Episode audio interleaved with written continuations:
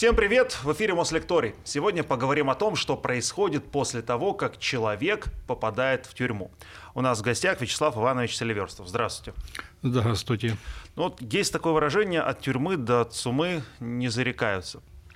Ну, вы знаете, э, выражение такое есть, и оно а, имеет довольно большое хождение и отношение и к нашей стране, да, наверное, и ко всей другой стране. Это исторически так – если мы посмотрим нашу историю, возьмите а, историю развития а, в целом государства, правоохранительных всех этих системы нашего государства, значит, лишались люди собственности очень легко, так и свободы.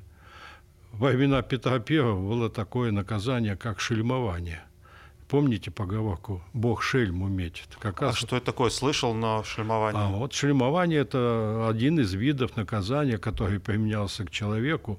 Его объявляли шельмой и, соответственно, лишали всех прав состояния. Можно было у него забрать все имущество. Значит, можно его было бить. Нельзя убивать было, но можно было бить.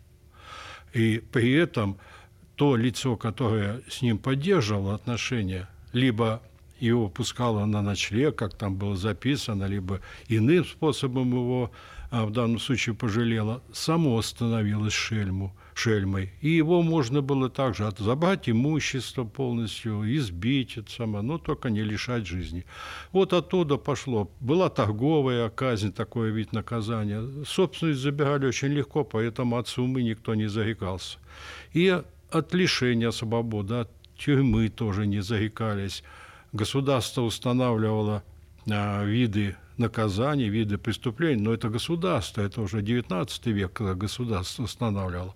А так э, устанавливали воеводы свои виды наказания, устанавливали свои правила обращения с осужденными, и, соответственно, все понимали, что в этом мире никто не застрахован не только от тюрьмы, но и от смертной казни, членовредительских каких-то наказаний. Вы знаете, что вот, например, в XVIII веке по решению одного из воевод а, было введено а, значит, такой, такое правило о том, что если человек совершил кражу, то ему на лбу выжигали слово «вор». Но если не подтверждалось это, значит, оказывается, что напрасно а, обвинили этого человека, то было клеймо второе с буквами «Н» и «Е». Перед вором выжигали слово «не вор» на лбу. Это была справка о реабилитации этого человека. Вот по, в этих условиях, конечно, народ придумал эту поговорку о том, что зарекаться не надо. Ну, а я правильно понимаю, что, ну, условно назовем это исправительные да, учреждения, они появились, наверное, с появлением государства? Да, с появлением государства. В царской России были тюрьмы, церковные тюрьмы были, э, светские тюрьмы, остроги. Значит, соответственно, сначала деревянные с земляными полами, затем в эпоху Екатерины, стали сто... Екатерины II стали строиться каменные тюрьмы. Многие из них дошли до современного периода времени. Они до сих пор существуют. Возьмите Владимирский Централ во Владимире как раз. В Оренбурге тюрьма тоже построена Екатериной. Кстати, никто из правителей России не сделал больше для тюремного дела, чем Екатерина II в определенной степени а, сделала более лучшими материальные условия отбывания наказания в тюрьмах. Все остальные попытки улучшить положение узников в тюрьмах, они, как правило, а, наталкивались на недостаток материальных средств, потому что тюрьмы стоят значительно дороже, чем существующие в настоящее время исправительные колонии. Вот мы о терминологии обязательно поговорим, потому что mm-hmm. это, ну, для меня, признаюсь, это синонимы. Вот, и для части зрителей тоже, наверное. Для большинства тоже, да. А вот просто вот вы начали говорить про она улучшила условия, но иногда кажется, да, вот мне человеку, который находится здесь, mm-hmm. что а что эти условия улучшать? Смотришь какой-нибудь, я вот смотрел недавно какой-то сериал, э, и там, по-моему, какие-то европейские показывают вот тюрьмы, да, так mm-hmm. там такие условия, как будто бы отель. Вот как бы не заслужил как будто бы человек таких условий, вот, который, не знаю, совершил какое-то преступление. Ну, Или это все развитие гуманности нашего общества? Вы знаете, если говорить о европейских тюрьмах, я бывал в тюрьмах и Финляндии, и Дании, значит, бывал в тюрьмах в Германии, во Франции, значит, смотрел эти исправительные. Они разные все. Но все-таки тюрьма есть тюрьма, никому не советую даже норвежскую тюрьму. Нет, это безусловно. А почему в настоящее время не стоит говорить заключенные в тюрьмах, именно вот если говорить про терминологию? Ну, во-первых, почему нельзя говорить о тюрьмах? Потому что в настоящее время а, у нас шесть тюрем в России, в них отбывает, вот я посчитал, 0,3% осужденных. Ну да, не такая А остальные отбывают в исправительных колониях. Исправительные колонии отличаются от тюрем а, тем, что там более мягкие режим и мягкие условия отбывания наказания. Есть колонии и поселения, где осужденный может и действительно проживает с семьей на квартире. Можем мы сравнить тюрьма, камерное содержание в камере и, соответственно, проживание с семьей, значит, с ребятишками, а с женой, выход на работу, возвращение на работу, определенные условия для него ставятся, ограничения, но это совершенно другое. А в обычных колониях это, как в общежитиях, комнаты, значит, так, могут быть и на 5, и на 10 э, само, человек, могут больше были, когда было много у нас осужденных, и по 20, и по 30, и по 50 человек в одном помещении, все зависит от того, какого размера это помещение. Но это не камерное содержание. А в тюрьмах они, соответственно, в камерах находятся. Это э, отличие. Поэтому я не говорю о том, что они отбывают наказание в тюрьмах. Я обычно говорю, что они сидят в местах лишения свободы. А вот если... А заключенные, вот заключенные, да -да. это это в данном случае нужно специально сказать. Я и своим студентам прививаю о том, что у нас только осужденные заключенных у нас нет. Заключенные, наиболее яркий такой пример, это 1937 и все последующие годы. Годы репрессий, когда были и личные дела, там было написано ЗК номер 1681, и так называли их заключенные. Почему называли заключенные? Потому что какая-то часть, меньшая часть даже их была осуждена по приговору суда, а большая часть по решениям внесудебных органов были заключены в эти лагеря. По решению троек, особых совещаний, значит, это было распространено. Вот если говорить о том периоде времени, который я не желаю никому, чтобы он никогда не возвратился, вот есть такое э, понятие Алжир. Но это не государство. государство. Нет, это не, не государство. Это аббревиатура Акмолинский лагерь жен изменников Родины. Акмала или Астана в настоящее время в Казахстане был исправительный лагерь. Мужа осуждали к смертной казни, а жену во внесудебном порядке отправляли на 10 лет в этот лагерь. Ну, не только жену, там и сестры попадали, и дети. Основная вина у них заключалась в том, что они неудачно вышли замуж. Поэтому слово «заключенный» – это оттуда. Когда я проводил занятия а, с представителями средств массовой информации, с корреспондентами и так далее, я им всегда говорил, избегайте это слово, не надо звать 37-й год. Если он захочет, он придет сам. Но тогда мы не все будем рады этому. Поэтому у нас осужденный по приговору суда. А, кстати, слово э, «зэк» — это как-то сокращенно от заключенного, ЗК или... Да, это заключенного как раз зэк. Почему у нас вообще так много в, в жизни вот этих словечек, жаргона, пришедшего оттуда? Э, а у нас достаточно большой э, процент лиц, которые судимы были. И Это они, все еще с тех репрессий тянется? Да, и, э, люди историческую память имеют от э, своих родителей, от бабушек, дедушек.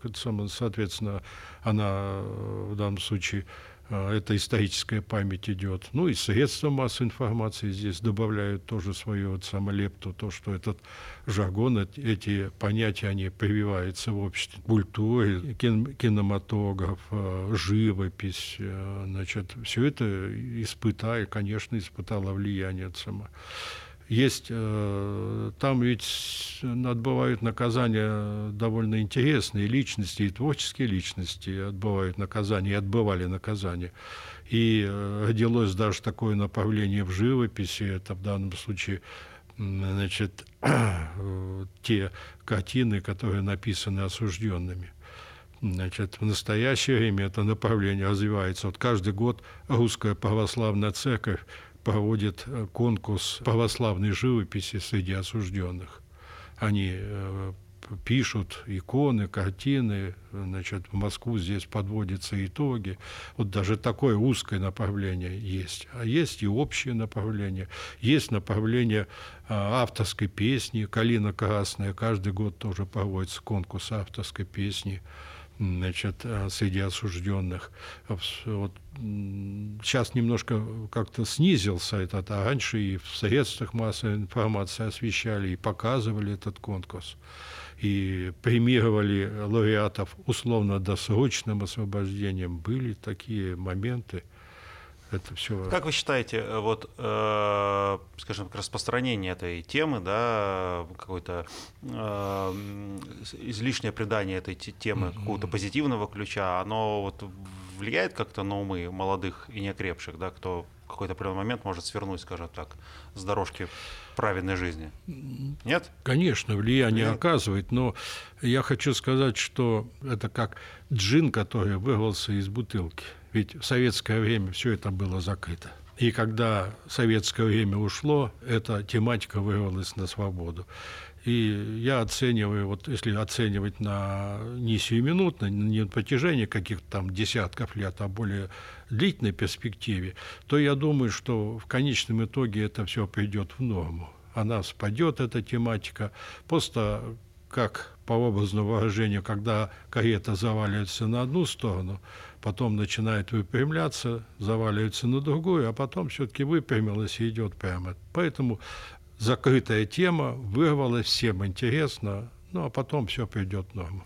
А, еще вот к вопросу э, разницы между тюрьмой и колонией, да, о чем мы говорили. Вы говорили, колонии их мало, 0,3, по-моему, процента вы сказали. В тюрьмах. Тю, тю, тюрьмах, да, да. 0,3 процента от всех тех, кто отбывает наказание. А кто попадает в тюрьму тогда? Как, э... а, тюрьму у нас есть несколько категорий, которые содержатся в тюрьмах. Это осужденные за особо опасные преступления – Значит, ну, вот те преступления, которые наказываются лишением свободы на срок свыше 10 лет.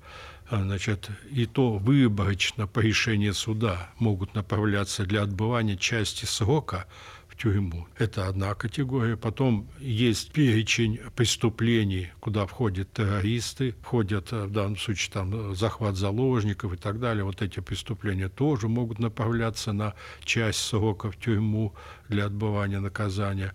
И э, есть категория, это осужденные, которые отбывают наказание в обычных колониях, но ведут себя крайне отрицательно, и в порядке вот самого крайнего такого средства до трех лет они переводятся в тюрьму э, для отбывания наказания, но не более трех лет. Тоже решает суд о переводе.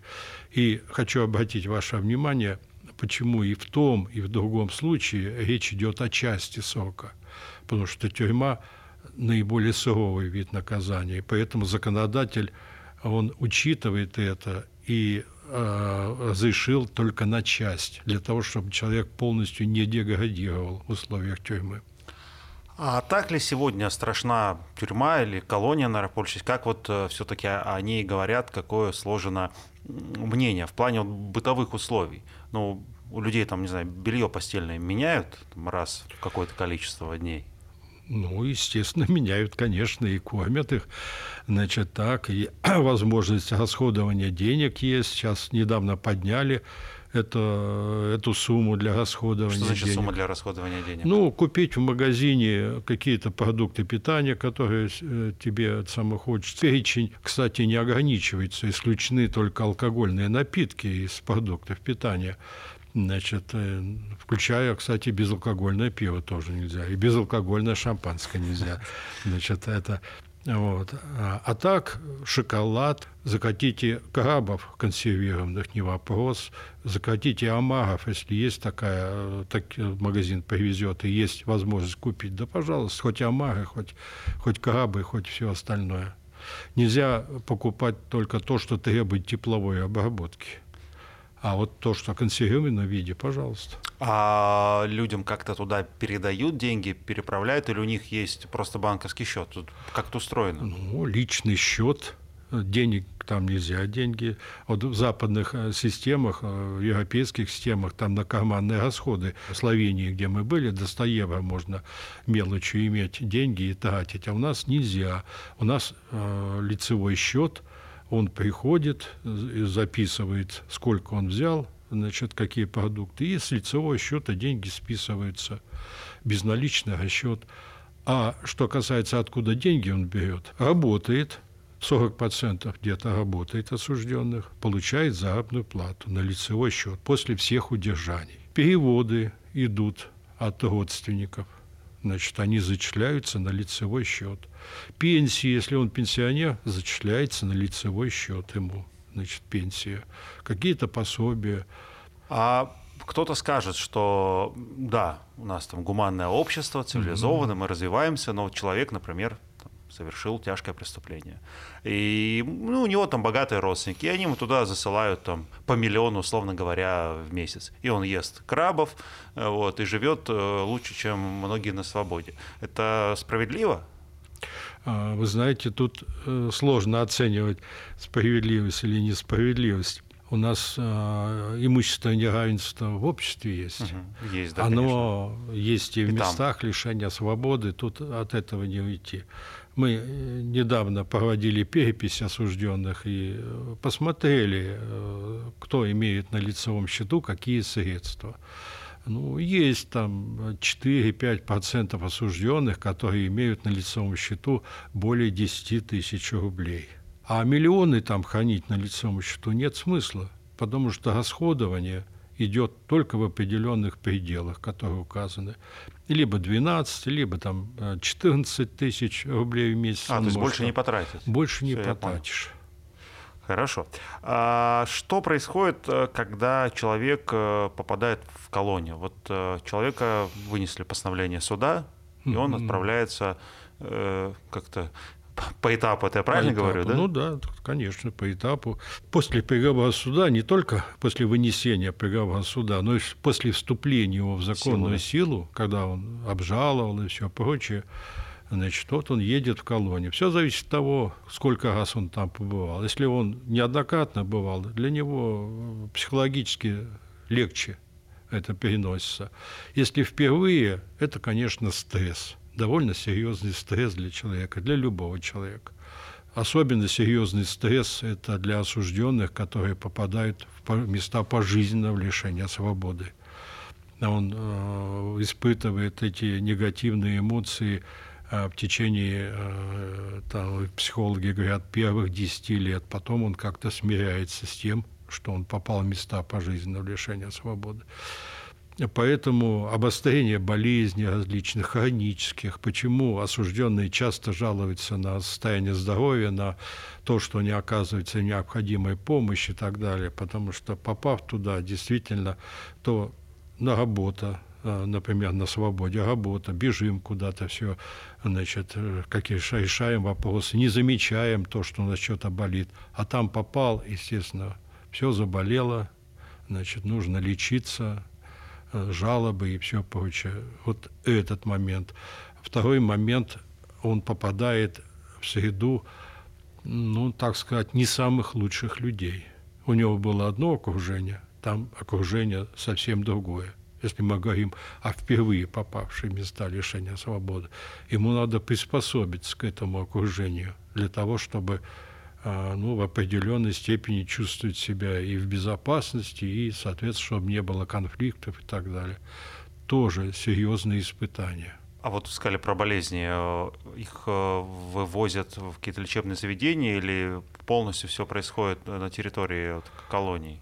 Ну, в каждой колонии есть медицинская часть. Там несколько врачей, основных врачей, и терапевт, и окулист, там другие врачи э, присутствуют, они работают. Есть небольшой стационар, где можно Э, например, изолировать э, осужденного и полечить его от гриппа или от каких-то инфекционных заболеваний. Если более серьезные заболевания и требуется плановая медицинская помощь, то тогда осужденный перевозится в колонию больницу, так называемую. Это специализированная колония, где проводят лечение. Причем лечение и операции проводят а, врачи с использованием передовых современных технологий. Многие колонии больницы подключены к московским медицинским центрам здесь, в России, и ведущие ученые, это самые медики, консультируют при проведении операций или диагностике этих лечебных заболеваний. Никто не отказывает в данном случае им в проведении таких консультаций.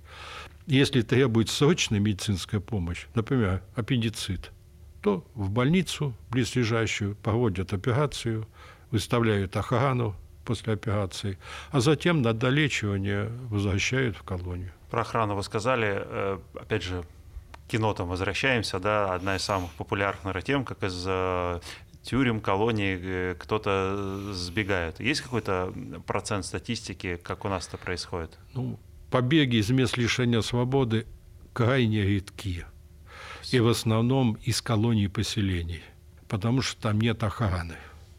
Они, у них полусвободный режим, они выходят за пределы колонии, значит, работают за пределами колонии, затем возвращаются а, самостоятельно, ну, по определенному маршруту в колонии. Они носят там одежду гражданского образца, могут иметь деньги, имеют деньги, а, покупать там необходимые продукты, все. Ну, полусвободный режим фактически. Вот оттуда большей частью бегут. А так из закрытых колоний, тем более при оказании медицинской помощи, ну это э, не, ну вот эта история, когда ложкой прорыли в стене туннель 10 метров, такое только в фильмах или это в жизни тоже бывает? Ну что вы, это самое, это было. Я по сегодняшний день этого нет, а вот 90, 90-е годы, когда система испытывала потрясение, как и вся страна. Ну да. Вот тогда были эти случаи. Был случай, по-моему, в вашей Кемеровской области, там, значит... По... Ты просто по... рассказал, что я родом из Кемерово, да. Да, порыли тоннель, значит, так.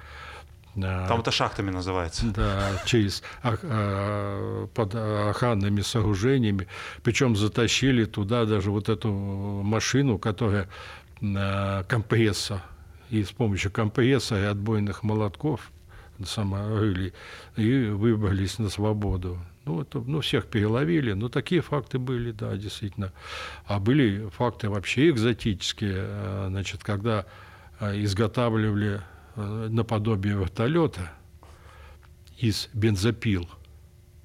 Ну, обычно на бензопилу ставится, делается э, самый винт, ну, такой квадрокоптер, много... Да, значит, забирается на высокое здание, заводит бензопилу и с его помощью планирует за пределы э, охраняемой зоны. Такие факты были, но сейчас... И это... там талантливые люди. Хотя я подумал, даже Королев же был в подобных местах. Он был, да. Он тоже мог сейчас, сейчас этого, сейчас этого нет.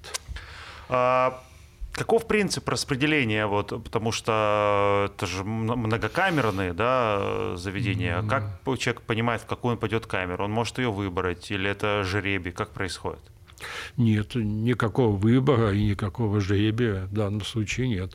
Определяет, где он будет отбывать э, наказание, в какой камере, если это тюрьма, администрация. Она уже смотрит по ряду признаков э, значит, совместимость психологическая. Психолог обязательно проводит тестирование каждого осужденного, пребывающего в исправительное учреждение. И, соответственно, определяет совместимость значит, так, смотрят, не было ли у них пересечений где-то в их преступной биографии, чтобы не было конфликтов. Значит, вот эти моменты учитываются. А когда определяется в колонию, то там администрация определяет отряд, определяет ну, помещение, где он будет поживать, и даже койку. Вот эта койка будет ваша. Соответственно, вешается бирочка, и он не имеет права и сменить эту койку, сказать, что мне вот там больше нравится. Нет, вот здесь определила администрация, он, соответственно, здесь должен находиться. Независимо от того, красная или это черная колония, как они ее называют. Да сейчас черных-то фактически нет. Администрация везде а, в данном случае держит правопорядок, и э, это как раз связано с тем, что у нас произошло резкое сокращение осужденных в местах лишения свободы – с 2000 года в два с половиной раза у нас численность сократилась осужденных. Сейчас около 320 тысяч, а было доходило до миллиона. И поэтому сейчас вот эти а, проявления воровские, они в меньшей степени осложняют обстановку в местах лишения свободы. А есть, кстати, опять же, ну, вы простите, что я все сравниваю mm-hmm. с фильмами, сериалами, потому что у меня, как у человека, который, ну, со стороны про это все знает, mm-hmm. я по большей части отсюда.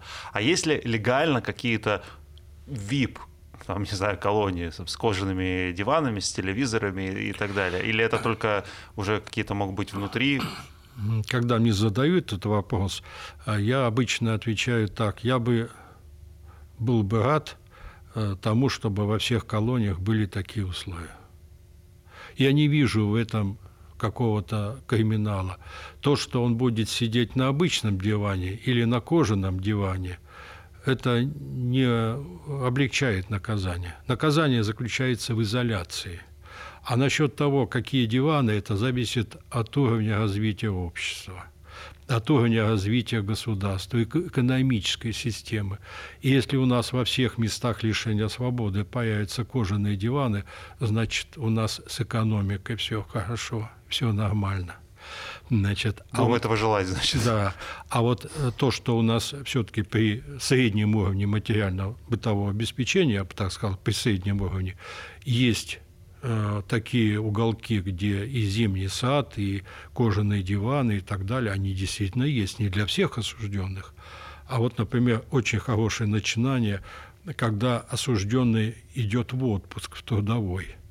А он же трудится, и у него есть по закону отпуск. 12 рабочих дней, общее правило, он имеет право на отпуск.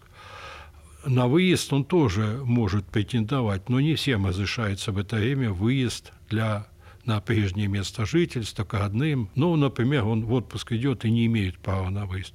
Его переводят вот в эти условия, и он 12 дней находится в этих хороших для того, чтобы он ну, ощутил, что он действительно в отпуске. А зимний сад и все эти условия, ну, это э, в определенной степени побуждает у него интерес к правопослушной жизни. Ну да, наверное. А вот у мужчин и женщин какая разница в наказании и существует ли она, чем отличается? Есть, довольно существенная разница и в наказании, и в условиях отбывания наказания. А, женщинам а, может быть применено а, наказание только в колонии поселения, лишения свободы наказания, и в колонии общего режима они не направляются в колонию строгого режима, не направляются в колонию особого режима, они не направляются в тюрьму. Только исправительная колония общего Это режима. надо вот феминисткам сказать, а то они борются за равные права, а, а вот они здесь не равные. Да, а если э, сказать еще далее, то осужденные не приговариваются к пожи... женщины не приговариваются к пожизненному лишению да? свободы. Да, они не приговариваются к смертной казни. У нас смертная казнь осталась в законодательстве. Там ограничения. Если раньше, ну, это отдельная тема, раньше только беременных женщин а не приговаривали, а сейчас, вот согласно законодательству, женщины не могут быть приговорены. А феминистки, они знают об этом. У меня моя дипломница э, в МГУ написала диплом о гендерных различиях в условиях отбывания наказания и в целом применения наказания. Она защищала позицию о том, что женщины должны быть на равных условиях с мужчинами. А, кстати, вы сказали про беременность и про там, смертную казнь, как раньше было. А что, если женщина попадает э, в эти места беременной? Например, на, например, на, на восьмом месяце, когда она про это знает, или на первом, когда она даже может этого не знать? Ну, есть такие факты, естественно. При женских исправительных колониях есть дома ребенка. Не при всех, а при части. И ребенок может находиться в этом доме, ну, и, соответственно, она родит там, и в доме ребенка, остан... доме ребенка останется ребенок. А, было э, до последнего времени до трех лет, а в этом году подняли до четырех лет, он может находиться в, этой, в этом доме ребенка женщина отбывает наказание, но она каждый день общается с ребенком, каждый день укладывает спать, потом возвращается, соответственно, себе в отряд. А дом ребенка он соединен с исправительной колонией, поэтому а, в этом отношении каких-то вопросов не возникает. На Западе, вот, например, в Великобритании, а, можно находиться в тюрьме женщины с ребенком до достижения им шести месяцев потом их разлучают. Там есть даже инструкция о порядке разлучения женщины, матери с ребенком. Комиссия создана, очень сложный, тяжелый процесс происходит, но они не оставляют до четырех лет. Нас как-то обвиняли, в целом и уголовную исполнительную систему обвиняли, что ребенок в тюрьме оказывается. И я всегда задаю вопрос, что лучше, шесть месяцев и разлучать? Или все-таки оставить до трех, а теперь до четырех лет. Женщина может, у нее сок истечь, и она освободится, и заберет ребенка, поедет домой. Он всегда был при ней. Может быть, наступить условно-досрочное освобождение, и она заберет ребенка и поедет домой. Я считаю, что наша практика более гуманная и более справедливая. Каким образом сегодня э, люди, оказавшиеся в колонии, могут коммуницировать с внешним миром? Разрешены там мобильные телефоны, есть ли стационарные, mm. какие-то письма, как это происходит? У нас такая исправительная модель закреплена в законодательстве, которая не прерывает социальные связи э, человека, а наоборот старается как-то развивать эти связи. Значит, осужденный имеет свидание, право на свидание, как длительные свидания – до трех а, дней, значит, так и краткосрочные свидания до четырех часов. А могут быть свидания для несовершеннолетних а, до 8 часов а, с, с родителями за пределами воспитательной колонии. Для несовершеннолетних также длительные свидания до 5 суток, тоже за пределами воспитательной колонии, тоже когда есть доверие, конечно, к, к этим а, родителям тоже допускается. Кроме того, телефонные переговоры, но не по мобильной связи, а официальные телефон, телефон автоматы стоят, они могут, соответственно, звонить домой. Переписка без ограничения. Пожалуйста, переписывайтесь, получайте карточки почтовые открытки и так далее. Это почта традиционная, бумажная, да, да, не электронная. Можно, бумажная почта. Электронная через администрацию можно отправить электронные сообщения, но через администрацию, потому что переписка подвергается цензуре, и электронная тоже, если речь идет о близких родственниках. А цензура о чем они не могут написать? Ну, например, если они написали о том, что передайте кому-то там такую-то сумму денег, а, ну, или вещи. напишут, что вы там сходите к потерпевшим и скажите, что я там выйду, еще что-то. Ну, разные могут быть сведения, которые нельзя в данном случае передавать. Это цензура осуществляется.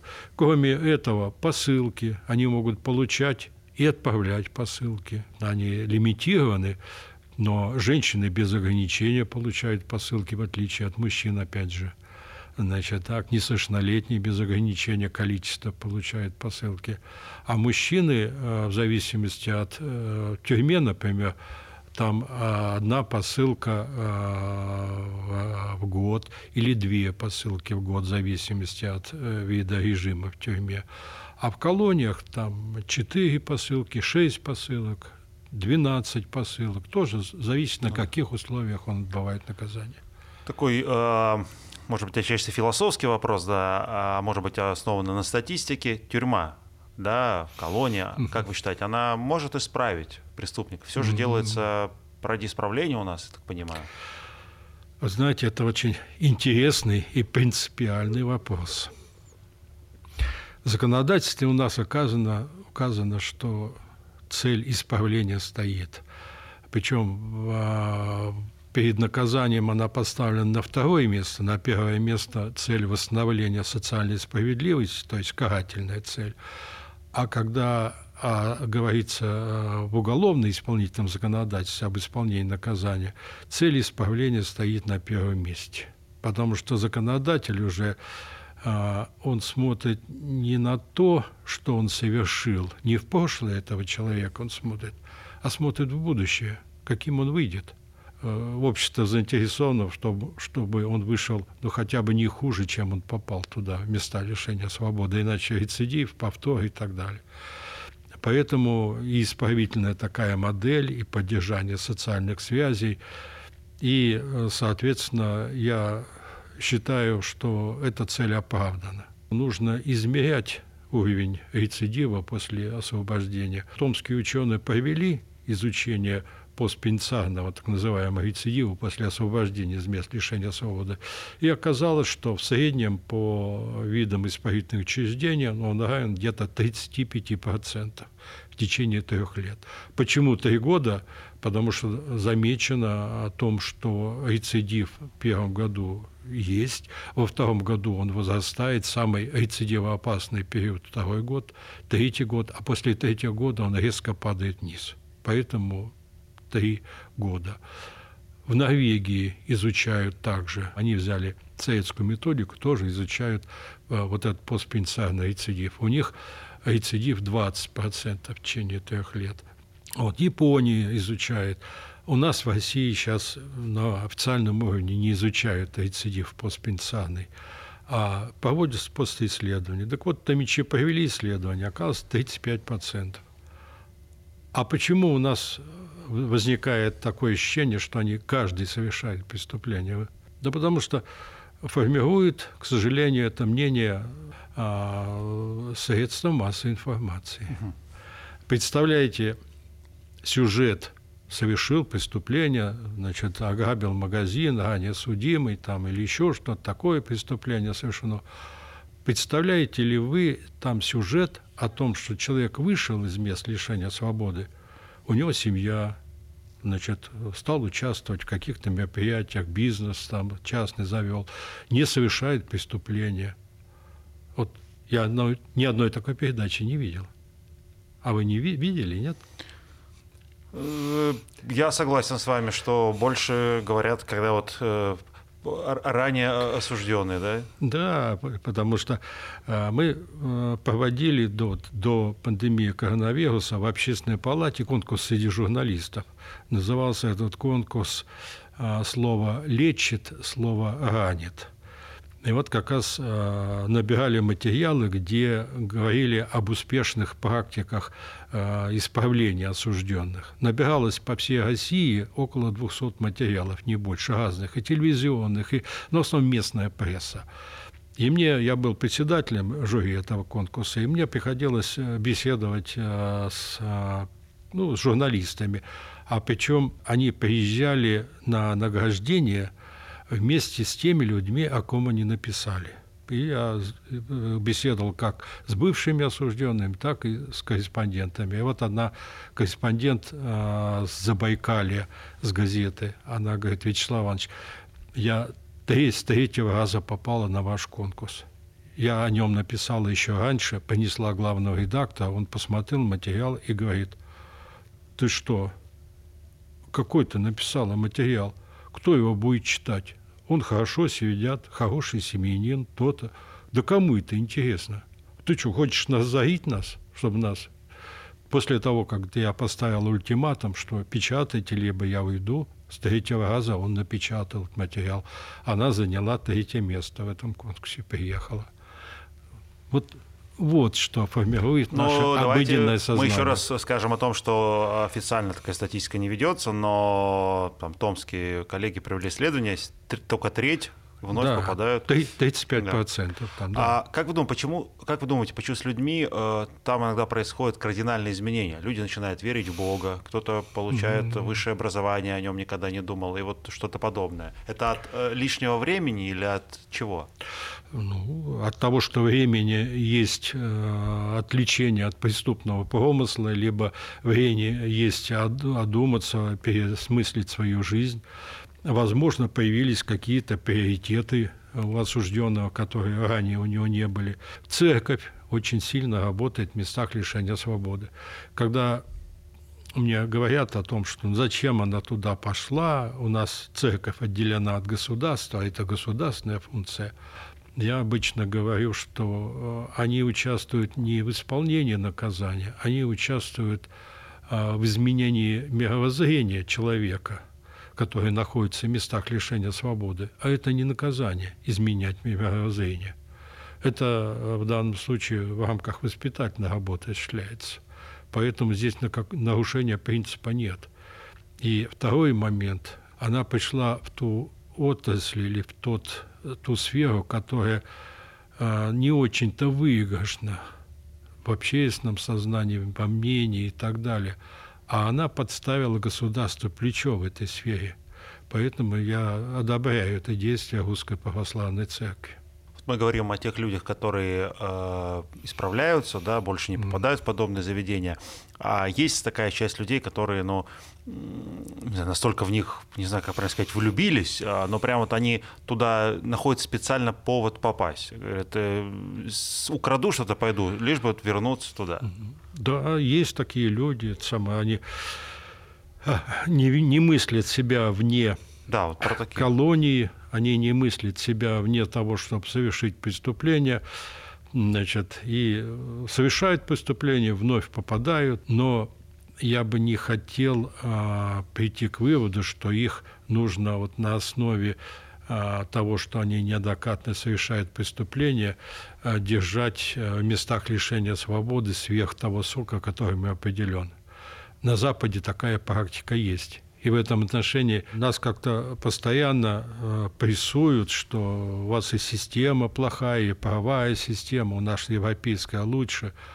Но возьмите в Германии закон, который был принят во время Гитлера и до сих пор существует, о том, что если э, по мнению администрации осужденный представляет опасность, э, значит, его по отбытию срока наказания не выпускают из исправительных учреждений, а продляют этот срок в условиях содержания до трех лет, потом еще на три года могут. В Великобритании есть продление срока также. У нас этого нет.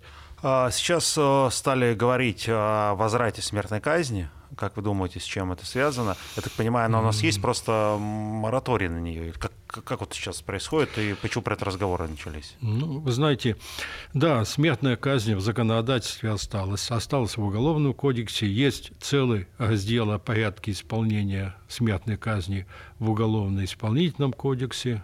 Э, другие, какое правовое положение лица приговоренного. А, кстати, это что, казни. инъекции или...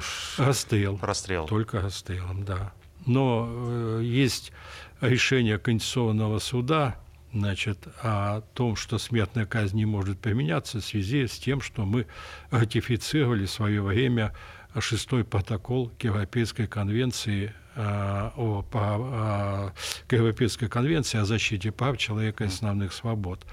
Там в этом протоколе э, европейские государства обязались не применять смертную казнь. 20, нет, не 20, в 22 году, 16 марта Россия выбыла из Совета Европы. И для нее прекратили действие как раз и Европейская конвенция, и шестой протокол. Но в настоящее время, независимо от того, что мы, у нас э, прекратилось действие этого протокола, значит, смертная казнь не применяется, суды не выносят эти решения. Возник такой правовой вакуум. А, ну, Конституционный суд э, предвидя то, что к ним могут снова обратиться за разъяснением вопроса, он упреждающе э, в разъяснениях председателя Конституционного суда дал такое разъяснение о том, что Конституционный суд сказал свое слово по смертной казни и больше говорить ничего не будет. Это дело исполнительной власти. Исполнительная власть пока молчит по этому вопросу, поэтому сохраняется ну, неправовая традиция неприменения смертной казни, фактическая традиция, я бы сказал. И я хочу сказать, что у нас в истории были отмены смертной казни в нашем государстве. У нас никогда, никогда не было периода отмены смертной казни в 26 лет. Или сейчас у нас 23 год, ну, 98 -го года, да, где-то в 25 лет. И я хотел бы, чтобы этот период продолжился, чтобы мы держались как можно больше. Ну, давайте на этом мы завершим нашу с вами беседу. Огромное спасибо, что пришли, что рассказали. Э, интересно и разрушили часть стереотипов, которые сформировались у нас, да, в том числе благодаря э, и моим коллегам, и э, фильмам, каким-то сериалам. Будем их разрушать и говорить правду. Спасибо большое. Спасибо за то, что пригласили на эту передачу.